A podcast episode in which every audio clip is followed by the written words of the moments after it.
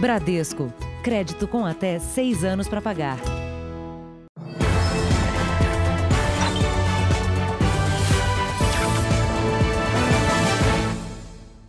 Olá, boa noite. Boa noite. Dois suspeitos de integrar uma quadrilha especializada em sequestros relâmpago foram presos em São Paulo. Eles escolhiam as vítimas em regiões nobres. O grupo é investigado por mais de 50 crimes desse tipo em apenas um ano. Os policiais estiveram em dois endereços e encontraram objetos de valor que pertenciam às vítimas de sequestros relâmpago. Dois suspeitos foram presos. Leonardo Rodrigues seria o receptador de equipamentos eletrônicos roubados e o responsável por fornecer máquinas de cartões para debitar valores das contas das vítimas.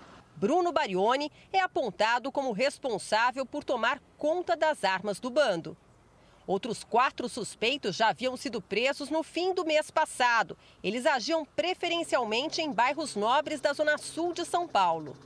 Para não haver risco de rastreamento, os celulares dos reféns eram jogados pela janela dos carros durante o crime. Eles, eu acho que ficam à espreita, acredito. E aí, qualquer situação que eles, de alguma forma, achem que seja provável, que tenha algum êxito, eles é, realmente vêm com toda a violência e levam o que tiver para levar embora. Uma câmera de segurança registrou no dia 8 de setembro o momento em que a quadrilha se preparava para fazer mais uma vítima. Um carro estacionou na rua. Três homens encapuzados desceram. A imagem não mostra, mas um casal foi rendido ao sair de casa. No celular de um dos suspeitos havia a foto do carro do casal, que foi abandonado na fuga. A investigação avançou com a ajuda de uma das vítimas. Ela conseguiu memorizar, durante o trajeto, um número de telefone discado por um dos sequestradores. Assim que foi solta, repassou a informação para a polícia, que obteve autorização da justiça para monitorar as ligações da quadrilha. A polícia investiga se a quadrilha é ainda mais numerosa, responsável por mais de 50 sequestros relâmpago no período de um ano. Eles vêm de uma região na, no extremo sul de São Paulo, que parece que ele tem uma, uma, uma universidade que prepara aqueles jovens para praticar sequestro relâmpago. Veja agora outros destaques do dia. Estado de São Paulo e Belo Horizonte registram maior calor da história. Motorista é morto em assalto em rodovia. Candidatos a vice debatem hoje nos Estados Unidos. Paulo Guedes diz que auxílio emergencial não será prorrogado para o ano que vem. E o crescimento do delivery que salvou empresas e a renda de entregadores.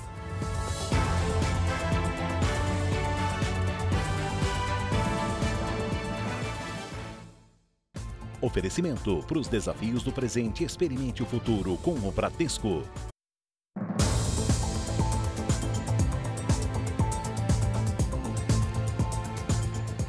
Com a flexibilização da economia e mais pessoas nas ruas, o crime de lesão corporal aumentou em São Paulo e no Rio de Janeiro.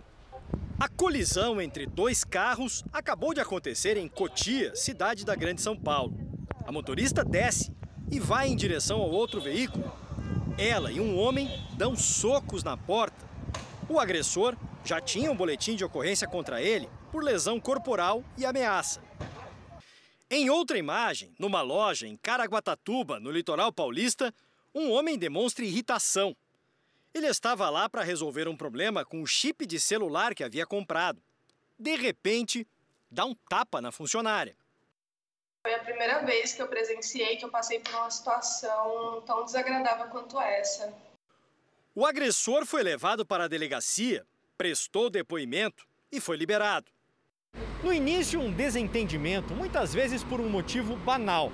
Mas aí alguém perde o controle, a situação piora, vira agressão, vira crime de lesão corporal. Nos meses com mais distanciamento social por causa da pandemia, os registros de ocorrências deste tipo tinham diminuído. Só que com mais pessoas de volta às ruas, os números já aumentaram.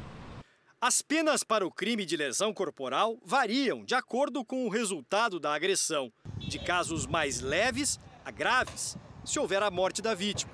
Lesão corporal é, leve nunca é de regime fechado, porque ela vai de três meses a um ano, não, não tem como ser de regime fechado. E a lesão corporal seguida de morte, ela pode chegar até o regime fechado, porque ela ultrapassa os oito anos, então pode ser aplicado o regime inicial fechado.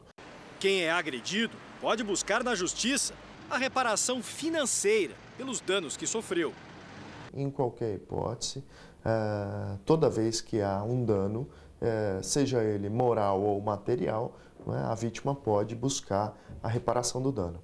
Nos casos de lesão de natureza leve, é possível a negociação desse dano, inclusive para evitar o processo. O que começa num momento de fúria pode marcar para sempre a vida de quem sofre a violência. É, dá medo dele vir querer né, tirar alguma satisfação, alguma coisa, ou fazer alguma coisa pior. E aí a gente vem trabalhar, mas fica atenta, né? Em Manaus, dois policiais foram afastados das funções depois de uma abordagem violenta contra uma mulher. A agressão aconteceu numa praça na região central. As imagens mostram os policiais conversando com duas pessoas que estão sentadas num banco. De repente, um dos PMs dá um tapa violento no rosto da mulher, que cai e é amparada pelo amigo. O policial se afasta e olha em direção à câmera que grava a ação. A universitária conta ainda que teve o braço torcido antes do ataque. Eles achavam que eu estava filmando, tanto é que o primeiro deles perguntou se eu estava filmando na hora. Eu dei meu celular, eles bloquearam e depois de dois minutos eu pedi de volta meu celular e eles falaram, eles na verdade eles pegaram meu braço e tentaram torcer. O, chamou o outro, falou que deveria ir para a delegacia por conta disso, com eles. E ele já me falou um xingamento lá e logo deu um tapa no meu rosto. A jovem denunciou a agressão na delegacia da mulher. O Comando Geral da PM informou que os policiais serão afastados das ruas até a conclusão do processo disciplinar e que a corporação não compactua com atos de violência e desvio de conduta de policiais. A deputada federal Flor de Lis tem até amanhã, às sete da noite, para colocar uma tornozeleira eletrônica. Ela foi intimada na casa dela em Niterói. Flor de Lis é acusada de ser mandante do assassinato do marido, o pastor Anderson do Carmo, em junho do ano passado. 16 pessoas foram presas hoje em uma operação que investiga fraudes no pagamento do IPVA de carros de luxo. A quadrilha atuava em dois estados. Foram 10 presos no Paraná e outros seis no Pará. Segundo as investigações, a parte paranaense do grupo oferecia a donos de carros de luxo a possibilidade de quitar o IPVA com descontos que variavam entre 30% a 50%.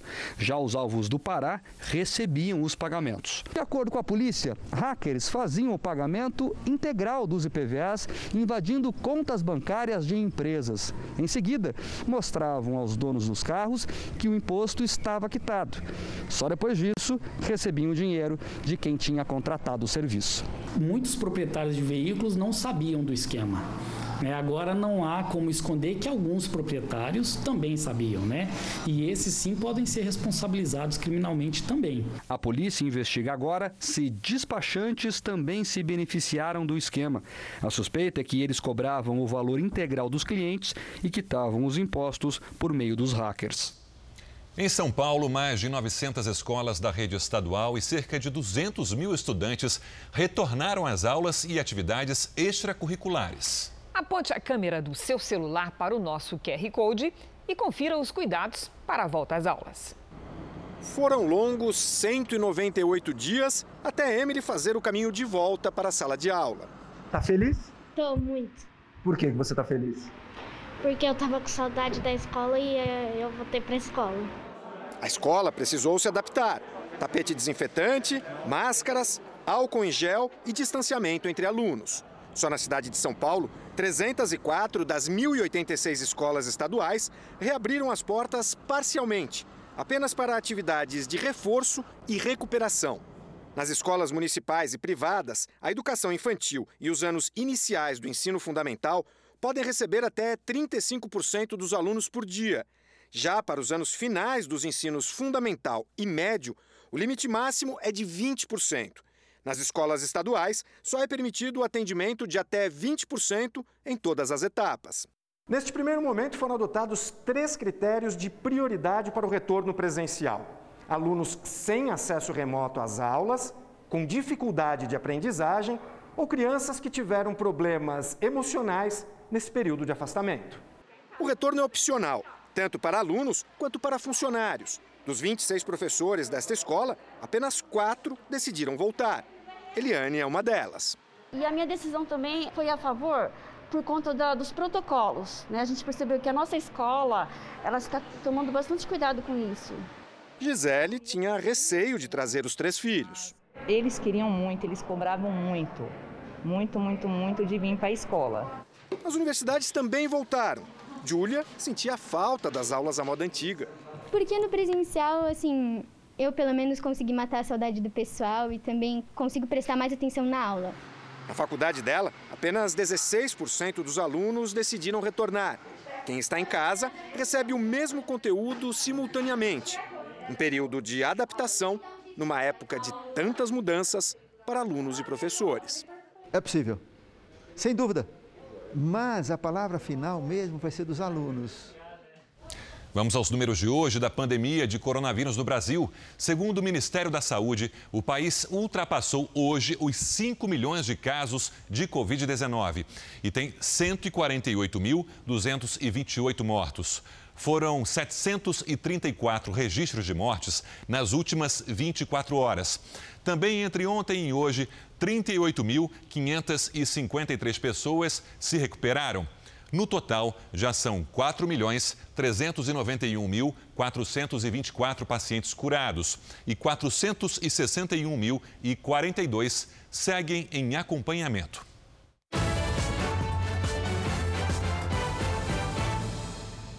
O presidente Donald Trump está há mais de 24 horas sem qualquer sintoma do coronavírus. Apesar do isolamento dele, a campanha presidencial avança nos Estados Unidos. O debate entre os candidatos à vice-presidência acontece hoje. Vamos então ao vivo com a correspondente Evelyn Bastos. Evelyn, boa noite para você. Por que está sendo considerado o debate de vice mais importante da história? Pois é, Sérgio, muito boa noite para você e para todo mundo que nos acompanha. Olha, o foco da mídia está mesmo nesse debate entre Mike Pence e Kamala Harris, porque quem ganhar as eleições agora, no dia 3 de novembro, seja Donald Trump, seja Joe Biden, vai ser o mais velho presidente americano a tomar posse até hoje. E os dois candidatos a vice podem ser titulares na eleição daqui a quatro anos.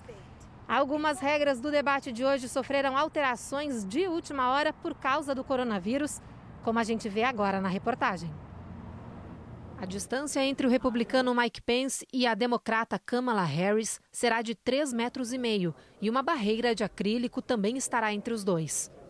Durante o debate não haverá intervalos e serão nove blocos de 10 minutos, divididos por nove assuntos que ainda não foram divulgados.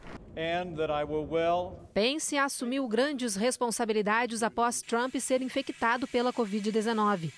Já a Kamala Harris terá que mostrar aos eleitores que também pode assumir a presidência se necessário. Na Casa Branca, o presidente Trump se recupera do coronavírus. Segundo seus médicos, ele não está mais com sintomas da doença e já apresenta anticorpos contra a Covid-19. A Record News e o R7.com transmitem ao vivo, direto de Salt Lake City, o debate dos candidatos à vice-presidência dos Estados Unidos. Mike Pence e Kamala Harris se enfrentam a partir das 10 da noite, horário de Brasília, com tradução simultânea. O presidente americano Donald Trump acabou de postar um vídeo em uma rede social. Trump disse que voltou a trabalhar na Casa Branca e está se sentindo muito melhor. Ele afirmou que o tratamento que recebeu o fez melhorar rapidamente e que pretende dar a mesma terapia grátis nos hospitais. Trump ressaltou que grandes companhias estão chegando perto de uma vacina contra o coronavírus. Ele voltou a culpar a China pela pandemia e disse que o país vai pagar um alto preço por isso. Aqui no Brasil, um motorista morreu baleado na rodovia Anchieta, que liga a capital de São Paulo ao litoral, quando seguia para o trabalho. Os criminosos estavam de bicicleta. A polícia acredita que foi uma tentativa de assalto. Parecia uma ocorrência de acidente de trânsito, mas quando os policiais chegaram, perceberam que o motorista do carro prata estava baleado. Havia duas marcas de tiro no veículo. O homem, de 39 anos, não resistiu. Ele era gerente em uma empresa de telefonia, morava em Santos e trabalhava em São Paulo. O crime foi na rodovia Anchieta, ainda na Baixada Santista. Testemunhas disseram que a vítima parou no acostamento. Segundo a polícia, provavelmente para falar ao celular. Dois criminosos em uma bicicleta se aproximaram, abriram a porta do passageiro e deram dois tiros. A suspeita é que o motorista reagiu à tentativa de assalto. Mesmo ferida, a vítima acelerou para a pista, na direção da mureta central da rodovia, e bateu no carro que seguia no mesmo sentido. O motorista, que não quer se identificar, contou o que aconteceu. Eu acho que ele já estava até morto já. Então, quando ele acelerou e colidiu na mureta e eu já dei de frente nele, não deu nem tempo nem de frear, bati a 80 por hora. Os ladrões fugiram sem levar nada. Ontem à noite, um motociclista morreu baleado na rodovia, perto do mesmo local. A polícia investiga se também foi uma tentativa de assalto. No Rio de Janeiro, a polícia investiga um campeonato de futebol que pagou o prêmio do time campeão em dinheiro vivo. A suspeita é que o pagamento foi feito pelo tráfico de drogas. Os maços de dinheiro exibidos por jogadores amadores em redes sociais despertaram a suspeita da polícia. O dinheiro foi dividido entre os vencedores de uma partida de futebol realizada na região metropolitana do Rio. A gente quer ouvir desses atletas amadores se eles têm ciência de que aquele valor é proveniente ou não do tráfico de drogas. O jogo foi no último fim de semana. O vencedor recebeu a bolada de 50 mil reais. O campo fica em uma comunidade em São Gonçalo. Nesse mesmo campo, a polícia investiga uma outra partida. Após a disputa de pênaltis, criminosos dão rajadas de fuzil. Com uma busca rápida na internet, a polícia já conseguiu identificar algumas pessoas que participam desses jogos. Todos irão prestar depoimento e serão investigados pelos crimes de associação ao tráfico, porte ilegal e disparo de arma de fogo. Qual é a origem desse dinheiro e quem pagou? É, outro objetivo da investigação também é identificar quem são aqueles marginais que estão à beira do campo, ostentando armas de guerra, disparando em rajadas e colocando em risco a integridade física dos próprios atletas que estavam no campo de jogo e das pessoas que estavam assistindo ali. Uma perícia particular deixou sob suspeita um caso de suicídio ocorrido em 2007 no interior gaúcho. A vítima era marido da principal acusada de matar o próprio filho em maio deste ano. A família pede a reabertura do inquérito. José Dogokensky teria tirado a própria vida há 13 anos, quando era casado com Alexandra Dogokensky. Mas, de acordo com o perito contratado pela família dele, o inquérito tem contradições. Em momento algum, ela tirou a corda do pescoço do marido, ou deixou até a chegada da perícia, ou seja, não houve nenhuma intenção por parte dela de ajudar o marido. A advogada da família garante que José não tinha motivos para cometer suicídio e que o caso é muito semelhante ao de Rafael Vinks, de 11 anos. O menino foi assassinado na cidade de Planalto, no norte gaúcho, em maio deste ano. Alexandra confessou ter matado o próprio filho. É algo que a gente gostaria muito que se investigasse com a reabertura do inquérito. Por quê? Né? Por quê? Qual a motivação e por que os dois crimes são tão semelhantes, né? Alexandra disse que na época ela e José estavam em casa e brigaram. Ela foi dormir com o filho, que tinha três anos de idade, e teria acordado com o barulho de um gemido. Quando foi ver o que era, encontrou o marido sem vida e avisou a polícia. Hoje, a defesa de Alexandra afirmou por meio de nota que ainda não teve acesso à nova perícia, mas que tem certeza de que o caso será confirmado como suicídio. A Polícia Civil afirmou que ainda não recebeu nenhuma notificação do Ministério Público e que o inquérito foi analisado junto ao Instituto Geral de Perícias, que não encontrou elementos que levassem à reabertura. O Ministério Público confirma que recebeu o pedido, mas só deve analisá-lo depois das eleições. Alexandra Dogokensky está presa desde maio. Ela foi indiciada por homicídio triplamente qualificado e pode ser condenada a quase 40 anos de prisão pela morte do filho. Nos Estados Unidos foi solto hoje o ex-policial visto ajoelhado sobre o pescoço de George Floyd pouco antes dele morrer. A liberação ocorreu após uma fiança equivalente a 5 milhões e meio de reais. Derek Chauvin ficara ficará em liberdade condicional e deve se apresentar à Justiça em março de 2021. Ele responde por homicídio culposo, quando não há intenção de matar, e assassinato em terceiro grau. Na Grécia, em decisão histórica, a justiça condenou um partido neonazista como organização criminosa. Durante o julgamento, 15 mil pessoas se reuniram para pedir justiça na porta do tribunal. O protesto, que pedia penas duras aos acusados, acabou em tumulto. Alguns manifestantes atearam fogo e arremessaram lixo contra a polícia. Cerca de 2 mil agentes foram chamados para reforçar a segurança e usaram gás lacrimogênio para dispersar a multidão. Dentro do tribunal, uma decisão histórica. O partido neonazista da Grécia, chamado de Aurora Dourada, foi considerado uma organização criminosa. Esse foi o maior julgamento de neofascistas desde a Segunda Guerra Mundial. O partido chegou a ser a terceira maior força dentro do parlamento grego durante a crise econômica de 2015. A investigação começou em 2013, depois do assassinato de um rapper antifascista por um integrante do partido que hoje foi considerado culpado pelo crime.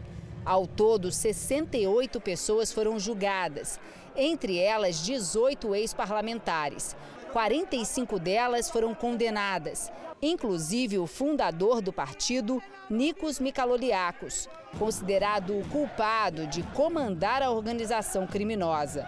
As penas não foram anunciadas, os vereditos foram comemorados. Pela primeira vez, duas mulheres venceram juntas o Prêmio Nobel de Química. A francesa Emmanuelle Charpentier e a americana Jennifer Doudna desenvolveram um método de edição do DNA. A descoberta é chamada de CRISPR e funciona como uma tesoura genética, capaz de cortar regiões específicas do genoma. A tecnologia pode ajudar, entre outras coisas, no tratamento do câncer e na cura de doenças hereditárias. Veja daqui a pouco, presa estelionatária que vendia imóveis com anúncios falsos. E na série especial, gastos com delivery dobraram durante a pandemia e os entregadores agradecem.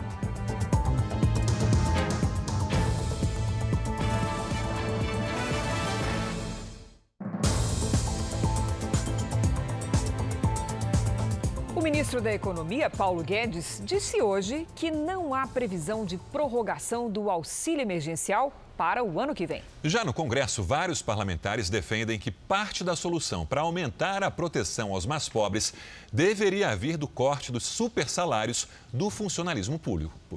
Com a necessidade de encontrar no orçamento já apertado 35 bilhões de reais para financiar o Renda Cidadã, o programa social que pode substituir o Bolsa Família, o governo ouviu uma sugestão de parlamentares nesta quarta-feira. Depois de uma reunião no Palácio do Planalto com o presidente Jair Bolsonaro, o líder do Podemos na Câmara, Léo Moraes, pediu para que seja colocado em votação no Congresso o projeto que prevê o fim dos supersalários no serviço público. O presidente também é, foi muito responsável em dizer que está esperando a conclusão da área econômica. Nós apresentamos alguns caminhos, dentre eles os cortes dos supersalários. É, é importante é, que o Brasil entenda que todos passam por dificuldades e algumas parcelas devem entregar mais do que outras, para nós salvaguardarmos a grande maioria da população que está abaixo da linha de pobreza.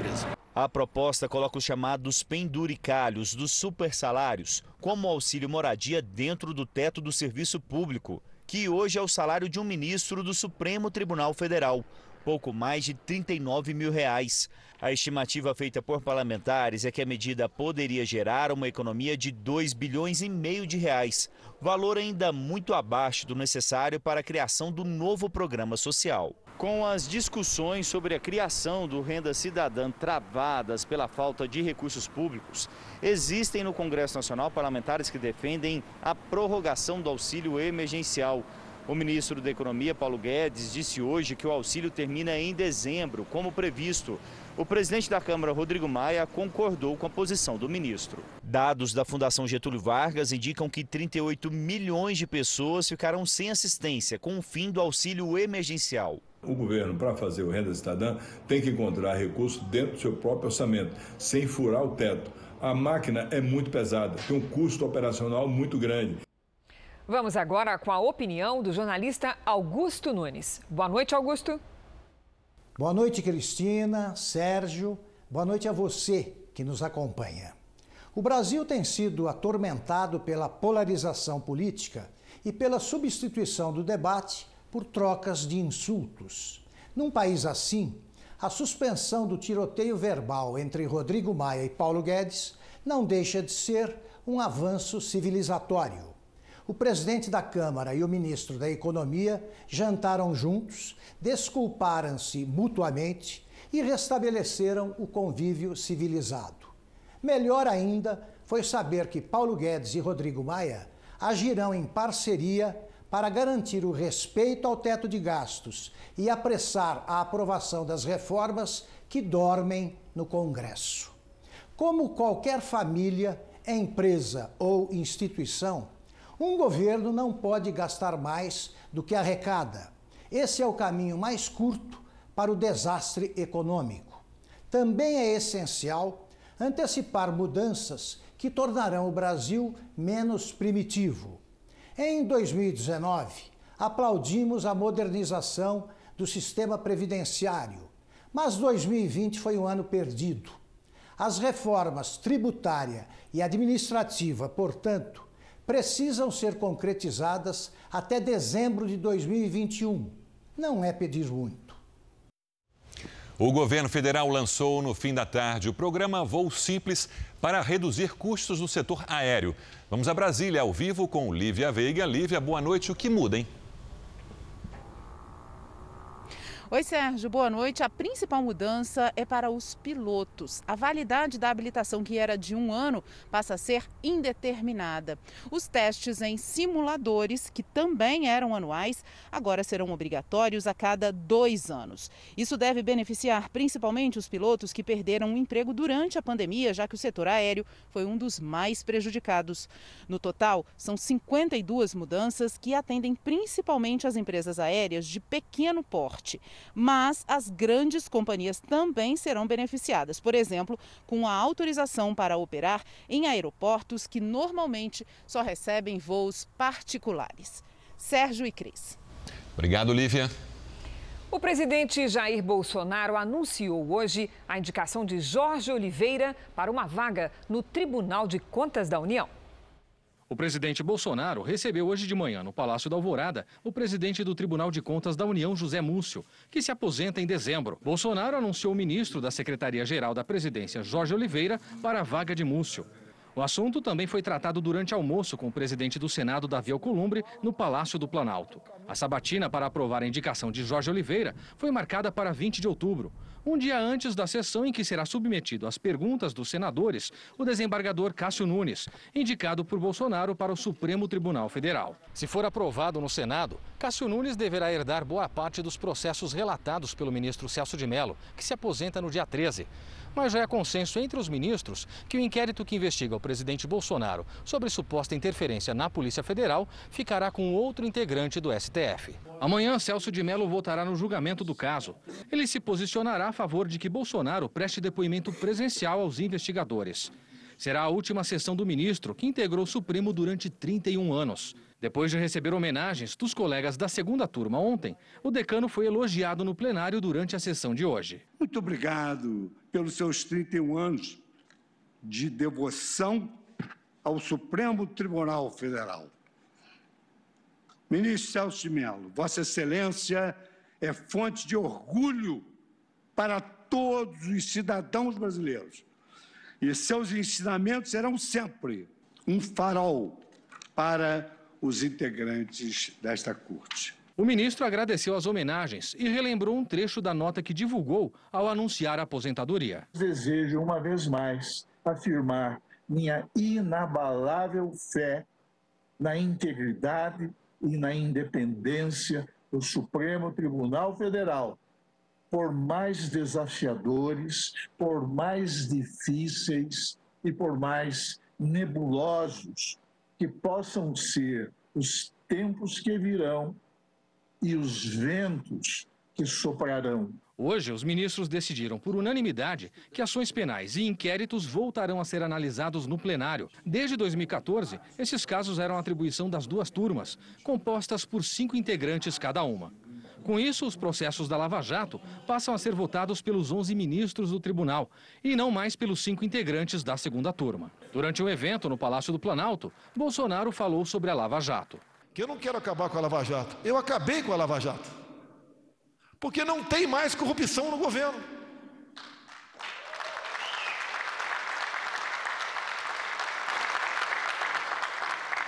Eu sei que isso não é virtude, é obrigação. Mas nós fazemos um governo de peito aberto.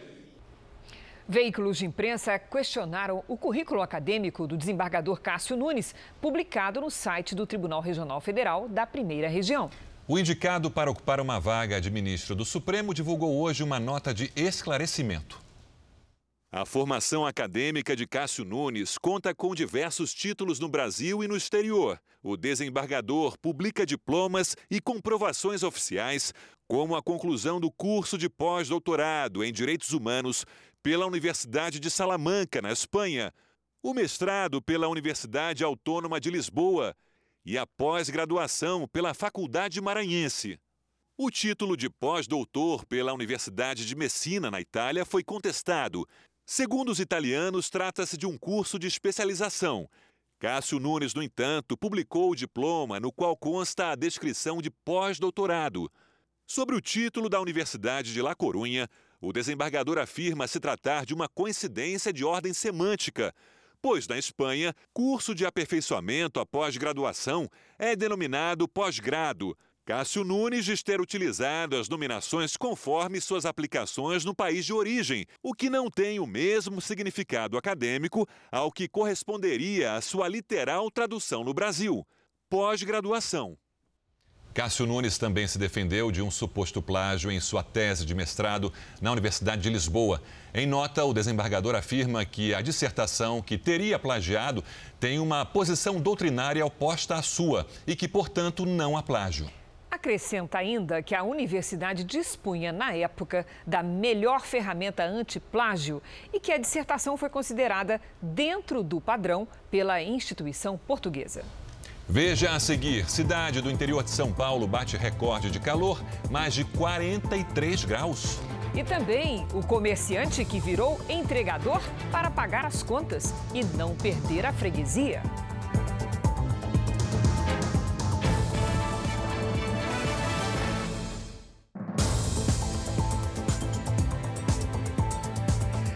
Primeira-dama Michele Bolsonaro e embaixador de Israel inauguraram a nova iluminação da embaixada em Brasília, uma homenagem ao Outubro Rosa. Pois então vamos conversar com Yuri Ascar. Boa noite, Yuri. Boa noite, Cris. A cerimônia aconteceu aqui nos jardins da Embaixada de Israel e é a primeira vez que o prédio recebe a iluminação em homenagem à campanha Outubro Rosa, que alerta para a prevenção e detecção precoce do câncer de mama. O embaixador Yossi Shelley destacou a relevância da causa e lembrou que o câncer de mama é responsável por uma em cada cinco mortes de mulheres em Israel. A primeira-dama Michele Bolsonaro alertou para a importância dos exames preventivos. Mais cedo, no Ministério da Saúde, ela participou do lançamento da campanha do Outubro Rosa 2020. Balões com a cor da campanha coloriram o céu da capital. De Brasília, Yuri Ascar. Obrigada, Yuri. O Ministério da Defesa e o da Saúde reúnem esforços para levar atendimento médico e proteção contra a Covid-19 às aldeias indígenas no Maranhão. Em três semanas de operação, mais de 19 mil indígenas foram atendidos. As casas feitas de barro e madeira ainda resistem às construções modernas das cidades. As crianças brincam nas árvores e todos levam uma vida simples na aldeia. Na terra indígena Morro Branco, As pinturas também fazem parte dessa cultura. A gente geralmente se pinta porque ele traz proteção e afasta os maus olhados, sabe? Além da luta para manter tradições, existe a batalha para preservar vidas. Há meses, os índios enfrentam a Covid-19. A doença também chegou por aqui e fez vítimas. Desde o início da pandemia, mais de 29 mil indígenas contraíram o coronavírus no país. Desse total, cerca de 450 morreram. No Maranhão, foram pelo menos 1.500 casos confirmados e 26 mortes. Uma dessas vítimas foi o pai de Itarri. Ele não se sentiu seguro de falar para a gente que ele estava com Covid, porque ele tinha muito medo de ser internado no hospital. Na aldeia Morro Branco, um outro fator preocupou os indígenas.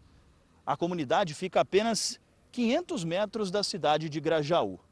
Por isso, eles organizaram uma barreira sanitária para tentar conter o avanço da doença. As crianças e idosos também, né, que eram pessoas vulneráveis a isso, com o tempo eles foram entendendo que essa era para o bem de todos, né? Os ministérios da Defesa e da Saúde, com o apoio das Forças Armadas, realizam a Operação Covid há mais de seis meses. Dentro da Amazônia Legal, o acesso a boa parte dessas aldeias é difícil. O trajeto é longo e só é possível ser feito pelo céu. Mais de uma tonelada e meia de insumos foi levada e distribuída para o atendimento em aldeias que ficam ao sul do estado e que contou com o apoio de militares profissionais da saúde. Dessa vez, veterinários também participaram da ação, fazendo atendimento aos animais para combater outras doenças, como a leishmaniose. Além de usarem as máscaras como proteção, os indígenas da etnia Guajajara também usam produtos naturais na prevenção e combate ao novo coronavírus. Essa indígena se emociona ao lembrar que poderia ter deixado as filhas. Carregou os sintomas da Covid durante dias, mas agora está curada. Ela conta que fez o tratamento seguindo as tradições. Os remédios caseiros do mato, as cascas de, de coisa que eu sabia que estava servindo para mim. As operações de combate à Covid aumentaram a assistência aos povos indígenas também em outras especialidades médicas, como pediatria e ginecologia. Agora é, houve um, um, uma grande queda, nós temos poucos casos aqui é, verificados em todas as aldeias que nós passamos. Mesmo em culturas tão diferentes, é possível encontrar algo em comum: o sentimento de gratidão que é universal.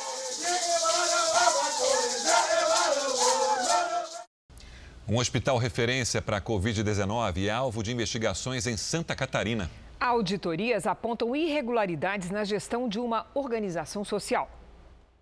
O Hospital Florianópolis é administrado desde 2018 pelo IMAS, Instituto Maria Schmidt, uma organização social sem fins lucrativos. O Estado já repassou mais de 70 milhões de reais para o Instituto mas uma auditoria da Secretaria da Saúde aponta um descontrole nas contas. O Instituto teria feito pagamentos em duplicidade e até por serviços não prestados. Entre as irregularidades apontadas em auditoria interna está a contratação de funcionários sem processo seletivo, como prevê o contrato de gestão os profissionais foram contratados para áreas importantes, como cirurgia vascular, emergência e clínica médica. A organização social também teria transferido o controle de diversas áreas do hospital para uma empresa privada, a Globalmed. Um dos sócios é um servidor da própria Secretaria da Saúde, o médico Ricardo Girardi Rodrigues. Apesar do conflito de interesse, a defesa do médico nega irregularidade. Os contratos emergenciais firmados pelo médico foram necessários para a continuidade dos atendimentos, uma vez que a organização social IMAS assumiu literalmente do dia para a noite a gestão do Hospital Florianópolis. A Secretaria da Saúde informou que está investigando os contratos e a gestão do hospital. A organização social IMAS negou irregularidades e afirmou que não há impedimento para a contratação de empresas privadas. Apesar de momentos de baixa, o mercado de imóveis cresceu na última década. Uma golpista de São Paulo percebeu essa tendência e tentava vender o que não tinha. Cada placa dessa era uma oportunidade de golpe. Jamile Dias dos Santos, de 31 anos, se passava por corretora de imóveis e advogada para vender o que ela não tinha em bairros valorizados na zona sul de São Paulo. Com 15 inquéritos e três mandados de prisão, todos por estelionato, Jamile foi presa nesta manhã. Segundo a polícia, a falsa corretora primeiro se apresentava como cliente, marcava com as imobiliárias, visitava os imóveis, aproveitava para tirar fotos, ganhar a confiança dos porteiros. Depois, oferecia esses mesmos imóveis a pessoas interessadas em comprar e dizia sempre que, para fechar negócio, era preciso depositar um sinal, que podia ir de 30 a 70 mil reais. Depois do depósito, Jamile sumia. Ela aplicava esse golpe desde 2015. Esse tipo de crime, os autores, ou essa autora em específico, o que eles mais usam é do poder de persuasão. Não se deixe levar só pela lábia e pela simpatia, alerta o Sindicato da Habitação de São Paulo. É preciso checar as credenciais do profissional e, se for o caso, da imobiliária. Você está atuando com uma imobiliária, verifique se essa imobiliária está regular. Se você não está atuando com uma imobiliária nem um corretor, está falando diretamente com o suposto proprietário, aí você tem que então redobrar a sua atenção. Se você efetivamente está falando com a pessoa que tem a propriedade daquele bem que está negociando com você. A polícia prendeu um suspeito de participar da quadrilha que, há três anos, tentou trazer do exterior uma carga de fuzis escondida em aquecedores de piscina. Pedro Paulo Filho, boa noite. Como foi a prisão? Oi, Sérgio, boa noite para você, boa noite a todos. Olha, o suspeito foi preso aqui no Recreio, na zona oeste do Rio, e é apontado como um elo importante da quadrilha de Frederic Barbieri. As 60 armas vieram de Miami, nos Estados Unidos, e foram apreendidas no terminal de cargas do Aeroporto Internacional Tom Jobim, o Galeão. Para driblar os fiscais, os fuzis estavam escondidos em contêineres junto com uma carga de aquecedores para piscinas. Em 2018, o chefe da quadrilha foi condenado pela justiça americana a mais de 12 anos de prisão por tráfico de armas. Sérgio. Obrigado, Pedro Paulo. Em Minas Gerais, uma garotinha homenageou o Corpo de Bombeiros. Ela escreveu uma carta para agradecer a bravura no combate à onda de incêndios. O Parque Ursulina de Andrade Melo é a paisagem preferida da Beatriz. Foi da janela de casa que ela viu no começo dessa semana a mata arder em chamas parque é uma coisa tipo assim, uma natureza que Deus fez e é triste ver ele pegando fogo. O fogo começou na segunda-feira de manhã e ainda desafia os bombeiros um trabalho de combate difícil. Dia e noite é possível acompanhar a movimentação de viaturas e caminhões-pipa. Cerca de 40% da mata já foi queimada. Esse clima ele é muito favorável à propagação das chamas e, consequentemente, prejudica muito a, a, o nosso trabalho. É aqui da varanda que a família acompanha a situação. Em alguns momentos, dá para ver o fogo alto na copa das árvores. Em outros, como agora, só a fumaça. Comovida com a situação, a Beatriz decidiu escrever uma cartinha de agradecimento aos bombeiros. Boa noite, sou a Beatriz América e estou enviando essa cartinha de agradecimento pelo trabalho heróico de vocês combatendo o fogo perto da minha casa. Muito obrigada pelo trabalho de vocês e que Deus abençoe suas foi o sargento Rocha quem recebeu a cartinha. Ele já estava trabalhando há 13 horas no combate às chamas e só pôde ler quando chegou ao quartel. Geralmente elas vêm até a gente, pede para tocar a sirene, buzinar o caminhão, dar tchau e tira fotos também, sobe no caminhão, mas a cartinha foi um fato inusitado para mim. A Beatriz deseja que depois desse agradecimento carinhoso, os bombeiros tenham ainda mais força para trabalhar e acabar com as muitas queimadas que atingem o estado. Eu acho que deixa eles mais motivados a trabalharem contra o fogo. O estado de São Paulo registrou hoje 43,5 graus na cidade de Lins.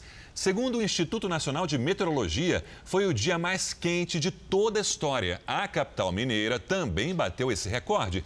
Foram 38,4 graus em Belo Horizonte. Nesse calorão, é preciso cuidar da saúde, principalmente quem já se trata de alguma doença. O inchaço nos pés é uma das queixas da Deusira nos dias quentes. Ela é hipertensa e já sofreu um AVC. Aí eu fico com medo de acontecer de novo, porque a gente aqui é um pouco complicado a situação para chegar aqui. Para controlar a pressão arterial, a recomendação médica é não alterar os medicamentos por conta própria e, com as altas temperaturas, se manter sempre hidratado, algo que a Deusira não faz. A senhora bebe muita água no calorão? Não, eu bebo pouca água. A hidratação é uma recomendação que vale para todos, não só para quem tem pressão alta, e especialmente em momentos de calor intenso, como registrado em quase todo o país desde o início da semana. Em partes da região Sudeste, Centro-Oeste, Norte e Nordeste, os termômetros dispararam. Em Goiânia, a temperatura bateu um recorde histórico. Foi o dia mais quente dos últimos 83 anos, 40,5 graus. O calor foi ainda maior em Lins, no interior de São Paulo, 43,2 graus. Em Água Clara, no Mato Grosso do Sul, máxima de 43,4 graus. Foi o lugar mais quente do Brasil. O Instituto Nacional de Meteorologia chegou a fazer um alerta. A onda de calor oferece risco de morte por hipertermia, que acontece quando há um aumento descontrolado da temperatura do organismo. O sangue fica, entre aspas, mais grosso, aumentando o risco de formar coágulos, tanto nas artérias do coração como nas artérias do cérebro, levando a infarto e ao acidente vascular cerebral. E o calorão não deve dar trégua até o fim da semana. Por isso, é necessário redobrar os cuidados com a saúde. Está mais quente, se manter hiperidratado e evitar ambiente de calor extremo. Perto do meio-dia é mais difícil, né? Eu costumo vir mais cedo, às vezes no final da tarde. Só com água na mão, senão a gente não consegue aguentar. E nas redes sociais do Jornal da Record você encontra alguns mitos e verdades sobre a hipertensão. Acesse lá. Um estudo europeu afirma que os últimos cinco anos foram os mais quentes já registrados no planeta. O mês de setembro teve as maiores temperaturas da história mundial. E, pelo jeito, outubro segue na mesma tendência. Assunto para nossa Lidiane Sayuri. Boa noite, Lid. Boa noite, Cris. É isso mesmo, viu? Boa noite para todo mundo que nos acompanha. Até agora, aqui no Brasil, as temperaturas estão 5 graus acima da média do mês. E até quando vai esse calorão? Calma, Estou, é, o calorão está com os dias contados, viu? Até o fim de semana deve vir chuva para diminuir as temperaturas na região central. A circulação de ventos do norte se junta a outra na costa do sudeste. Inclusive, nesta quinta-feira já haverá condições para chuva no centro-sul. Agora o tempo fica firme ainda entre o norte de São Paulo e o centro-oeste. Alerta para temporais em Santa Catarina, no Paraná e no interior de Minas Gerais, com granizo e ventos de até 70 quilômetros por hora. Do Amapá até Rondônia, pancadas rápidas. E mesmo com chance de chuva, o calor ainda reina. Em Palmas faz 40 graus, em Fortaleza até 34. No Rio de Janeiro, pancadas à tarde e máxima de 35. Em Campo Grande faz 41 e em Porto Alegre, sol, chuva e 20 graus. Em São Paulo, tempo ainda bem abafado, com 37 graus amanhã e chance de chuva forte em alguns bairros da cidade. Mas é o último dia nesse caldeirão. Obrigada, Lidia. Até amanhã. O furacão Delta causou destruição na costa do México. As autoridades orientaram os turistas a deixarem os hotéis rapidamente, o que gerou grandes engarrafamentos. Todos os locais foram fechados, então restaurante, supermercado, posto de gasolina, tudo fechado até segundo aviso. Mas assim que chegou, o furacão perdeu força e passou da categoria 4 para 2, com ventos de 170 quilômetros por hora. Árvores caíram e um barco foi levado para a calçada. Delta segue agora para os Estados Unidos, onde deve chegar na sexta-feira. Quando quase todo mundo estava em isolamento, muita gente conseguiu levar o seu produto ao consumidor e manter o próprio negócio, graças ao trabalho dos entregadores. Antes anônimos, os entregadores se viram mais valorizados e estreitaram laços com esses consumidores. É o que você vê agora na nossa série especial.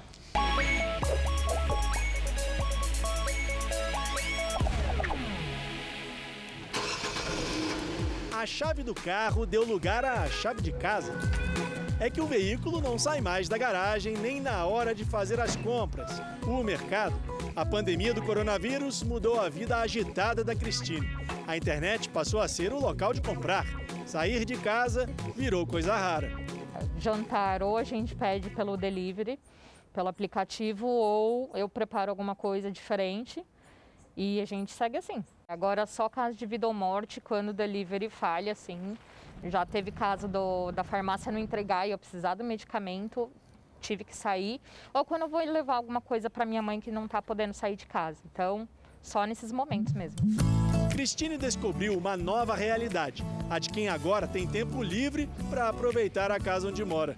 Além das frutas que cultiva no quintal, ainda dá tempo de ver mais televisão, ler livros e aproveitar a companhia do gatinho amarelo, o mascote da família. A nova rotina também trouxe um novo amigo, um entregador. E aí, Marcos? Oi, Cris. Beleza? Mas Marcos não vem de moto como a maioria. Ele é o dono do empório do bairro e prefere usar o carro para entregar os produtos pessoalmente na casa dos clientes.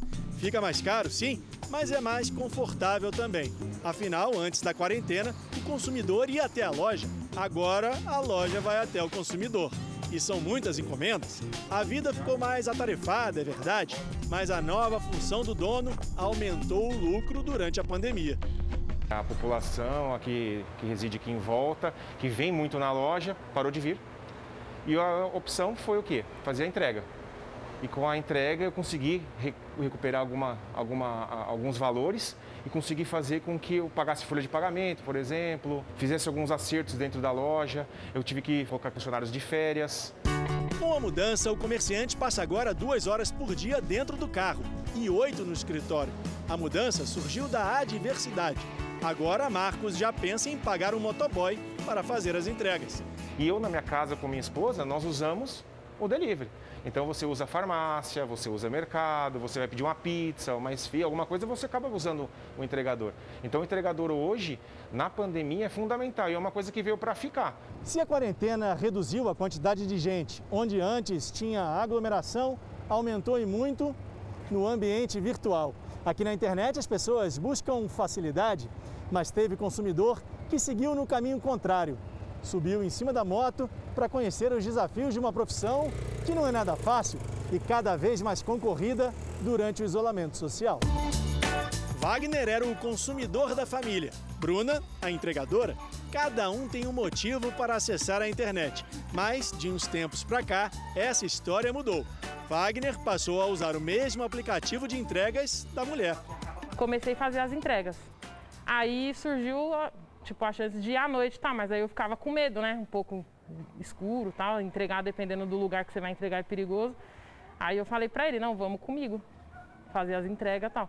Aí ele concordou. Aí logo depois ele se cadastrou também e começou a fazer as entregas de bicicleta no horário do almoço. E à noite ele sempre vai comigo fazer minha segurança. O verdadeiro motivo para essa mudança aparece numa pesquisa nacional de gestão de finanças pessoais. Segundo o levantamento, o consumidor gastou com delivery quase o dobro entre janeiro e maio desse ano, se comparado ao mesmo período de 2019. Foram analisados os dados de mais de 160 mil usuários. A demanda aumentou bastante, né? No meio da pandemia. O pessoal começou a pedir mais, até porque as pessoas não podiam ir até o restaurante ou não queriam, né? Também por causa do medo de contágio. Com mais gente comprando por aplicativo, Bruna e Wagner aceleraram o ritmo de trabalho. E nesse vai e vem de entregas, o casal ainda consegue tempo para discutir a relação. Faz parte, a gente, tem, a gente passa muito tempo trabalhando, então às vezes tem que resolver a questão ali durante a entrega também, né? E Tudo toca o casamento em cima da moto. É, vamos tocando em cima da moto. Bruna, Wagner, tantos outros. Gente que enfrentou dificuldade para levar facilidade à vida de nós, consumidores.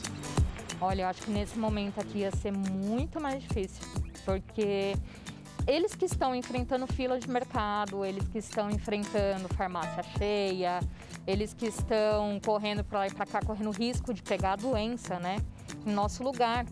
Então, assim, os caras são heróis, eu acho.